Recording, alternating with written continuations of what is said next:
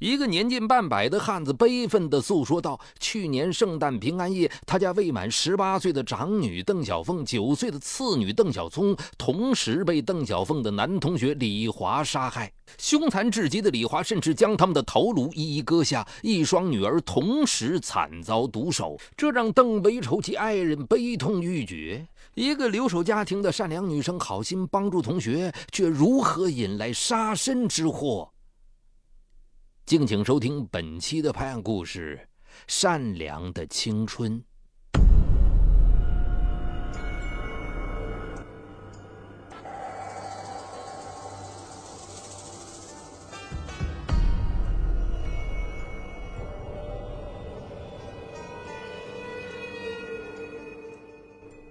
二零零九年九月，十五岁少女邓小凤升入初三。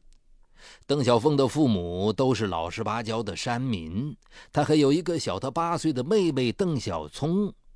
邓小凤从小懂事，心灵手巧，她的剪纸作品曾在中小学生的手工比赛当中获得一等奖。邓小凤的同桌是一个名叫李华的男生，李华与邓小凤同龄，父母常年在外打工。李华身材瘦高，虽然成绩不差，但性格孤僻。平时有事找同学，他很少说话，而是通过写纸条的方式。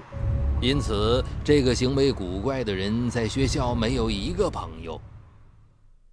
邓小凤是个善良的女孩，见同学们都疏远李华，觉得他很可怜，便主动去接近他，想帮他驱散深埋心底的孤独。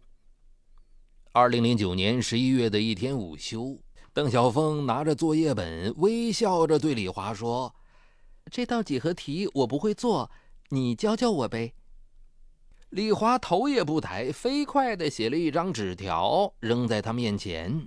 邓小凤拿起来一看，只见上面写着：“我也不会做。”邓小凤早有准备，不怒不恼地说：“哼。”你连题目都没看一眼，你怎么知道不会做？李华脸露恼色，又扔过来一张纸条：“别再烦我。”邓小凤碰了一鼻子灰，只好暂时作罢。时隔不久，一次体育课上，老师要求学生自由组合，分组做游戏。很快，全班同学都组合好了，只有李华孤零零地站在操场当中。邓小凤见状，连忙跑到他面前说：“走，到我们那个小组去。”那一刻，李华的内心深处顿时涌起对邓小凤的感激之情。此后，李华不再对邓小凤冷若冰霜。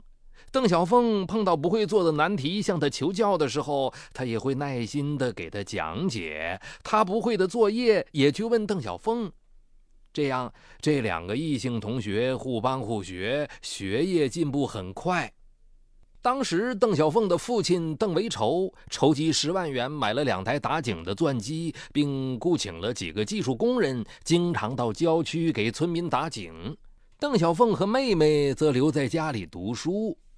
每隔一段时间，邓维仇就回老家探望父母和两个女儿，并会买回一些好吃的零食。邓小凤将这些零食带到学校分发给同学的时候，也会分一份给李华。李华发现很多男生都没有得到这些零食，竟误以为邓小凤对他情有独钟，开始胡思乱想起来。春节过后，同学们穿着过年的新衣服来上学了，李华却还是穿着那套洗得发白的旧衣服，这让他觉得很自卑。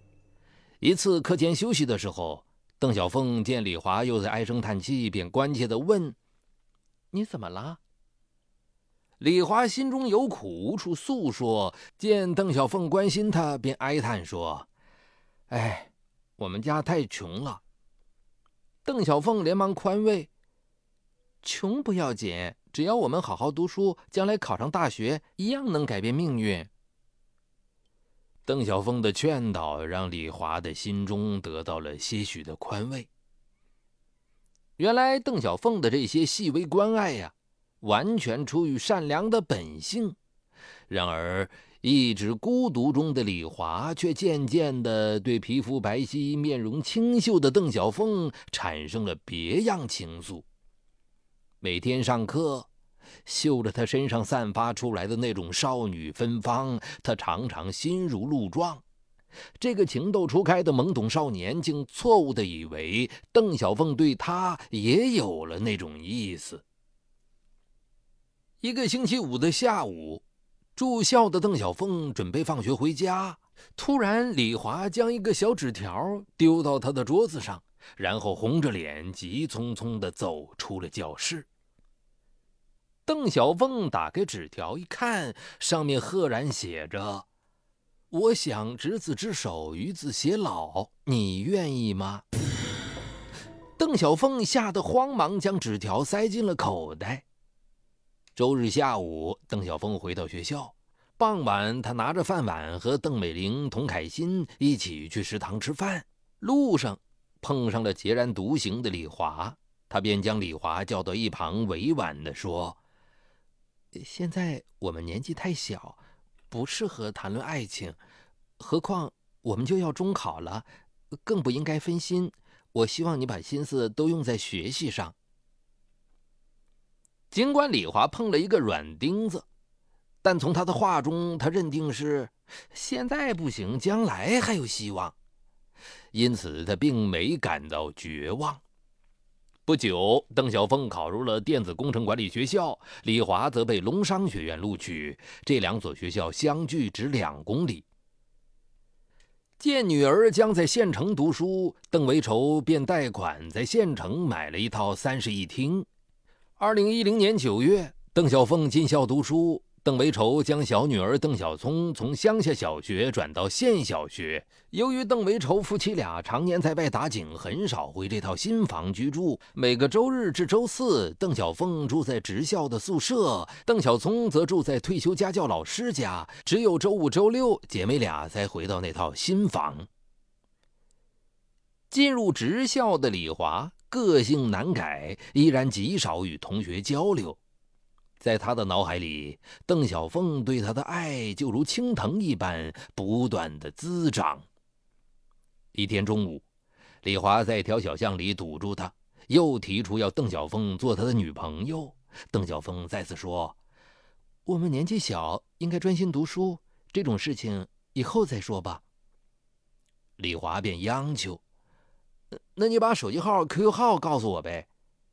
邓小凤说：“这些号码我都不记得了。”李华明知他说谎，却很无奈，只好怔怔的看着他离去。当时，邓小凤、李华的初中女同学童凯欣也考取了职校，且与邓小凤同班同寝室。李华便通过童凯欣要到了邓小凤的 QQ 号及手机号。此后，李华经常打电话约她溜冰、吃饭、看电影。邓小凤总以各种理由婉拒。后来，李华通过 QQ 反复表达自己的爱慕之情，邓小凤始终没同意，但也没有一口回绝，总是以现在不适合谈爱情为由推脱。见邓小凤没有坚决回绝，李华觉得还有一线希望，因此他频繁地给她发短信，甚至半夜三更的打他宿舍的电话。这不仅让邓小凤感到厌烦，也让其他的室友颇为不满。后来不胜其烦的邓小凤干脆不接听他的电话，短信也不回。他多次对邓美玲、童凯欣说：“哎呀，那个李华真是烦死人了。”邓美玲、童凯欣知道他不喜欢李华，就劝他态度明确的一口回绝，好让他死心。可善良的邓小凤却说：“哎呀，李华父母不在身边，挺可怜的。他自尊心又强，如果一口回绝，担心他心理上承受不了。”可他哪里知道，他的善良却埋下了隐患。二零一一年九月。李华执着地在 QQ 上给邓小凤不断留言，表达自己的爱意，却始终得不到邓小凤回应。为了排遣心中的烦闷，李华经常跑到学校附近的网吧打杀人游戏。他觉得，只有在那种血腥的杀戮当中，自己才能释放淤积在内心里面的郁闷。十月的一天。李华拿着生活费跑到商场里买了一盒蜂王浆，又在地摊上花了十元钱买了一枚假金戒指，并写了一封求爱信，央求童凯欣转给邓小凤。童凯欣看在老同学的面子上，帮他将这些东西转给了邓小凤。但邓小凤听说礼物是李华送的，坚决不收，要童凯欣退还给他。童凯欣为难地说。哎呀，李华一再的给我说好话，我才帮他转交这些礼物的。至于你和不和他谈恋爱，那另当别论。为了给他留点面子，邓小凤只好收下了这些礼物。获悉邓小凤收下礼物，李华一下觉得邓小凤接受了他的爱，因此他兴冲冲的拨打邓小凤的手机，约他出来谈谈。邓小凤不冷不热的说：“我现在学习很忙。”没空。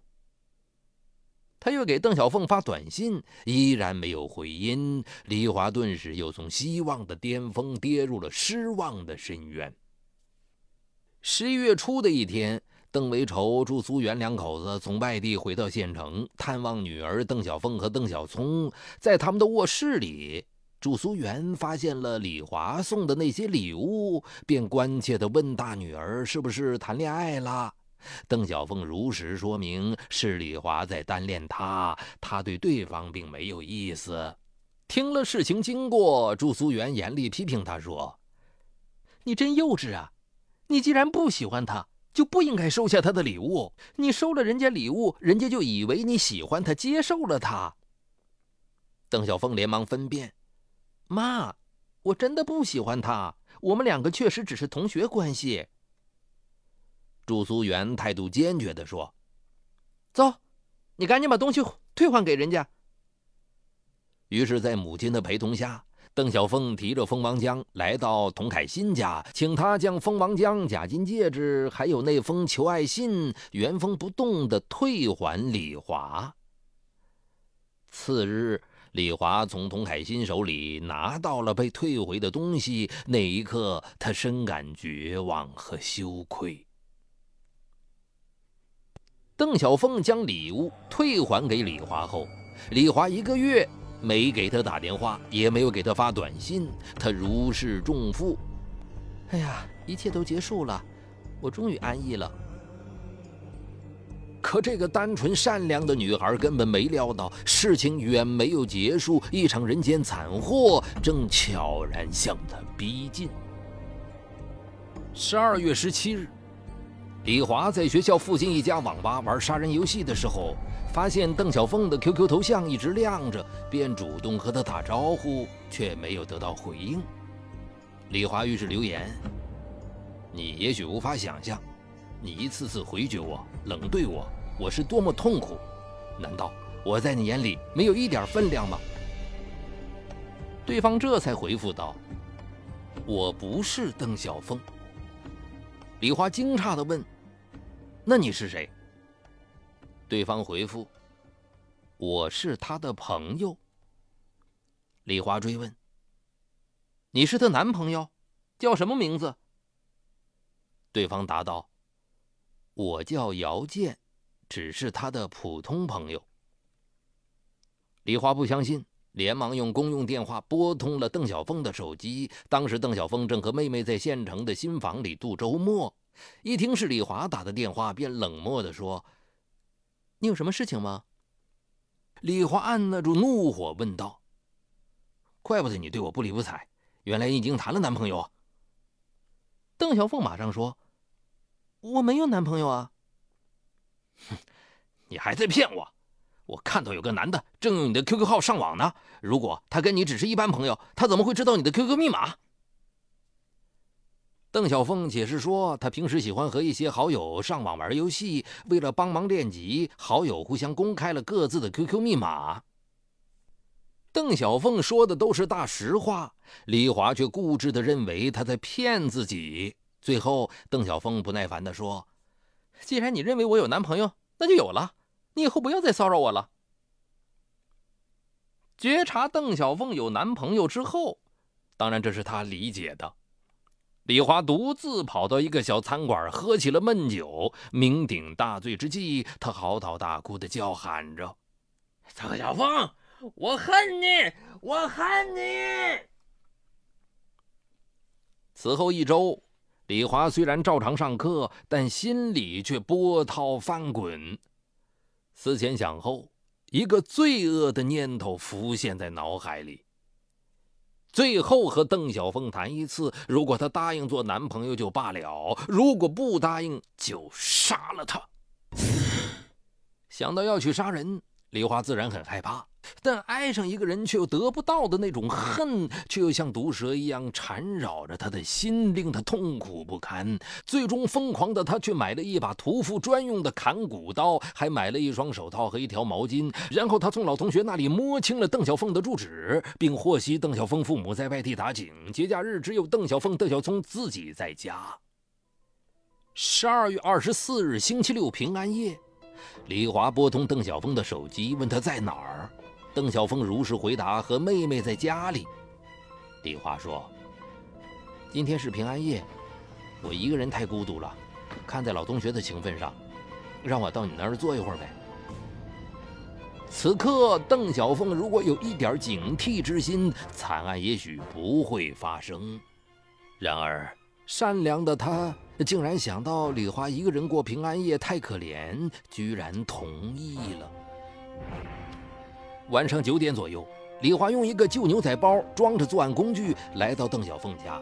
李华进门后对邓小凤说道：“我想和你最后谈一次。”邓小凤见他又来骚扰，立刻冷漠地说：“我们没有什么好谈的。”李华哀求道：“我真的很喜欢你，求求你做我的女朋友吧。”邓小凤不堪其扰，态度终于变得非常明确。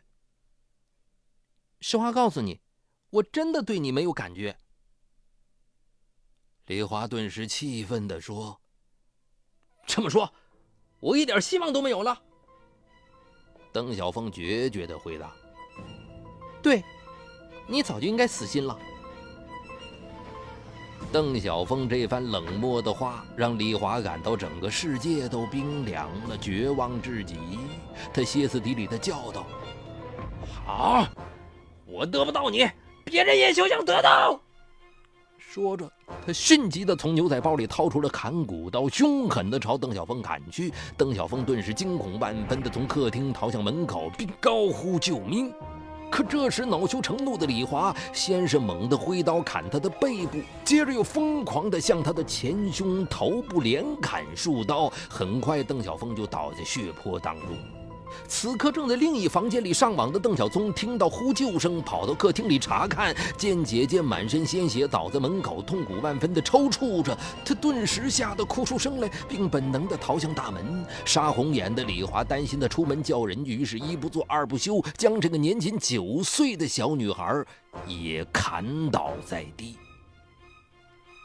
两姐妹气绝身亡之后，李华害怕人被杀死前眼里会保留杀人者的影像，为了不给警方留下破案线索，他又凶残地将两姐妹的头颅一一割下，用塑料袋包好之后，和砍骨刀一起装进了牛仔包里。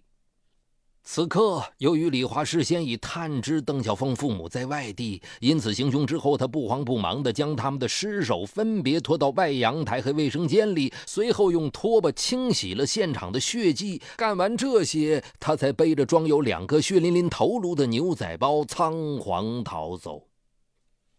二零一一年十二月二十六日上午，邓小松的老师见他迟迟没来上课，便拨打父亲的手机。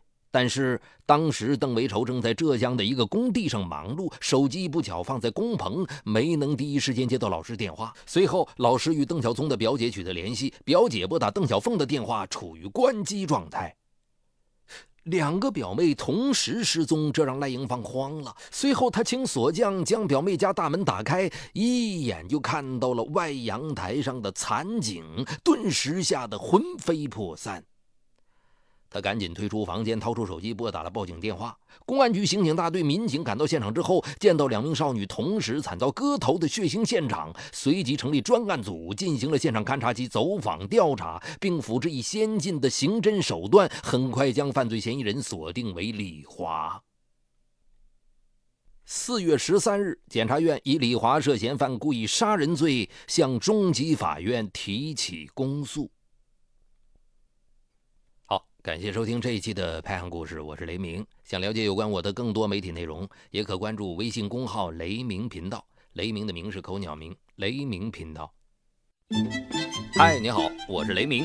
我的最新精品节目解读高效能人士的七个习惯已经在蜻蜓上线。生活中的你。面对困难，总是消极拖延还是积极主动？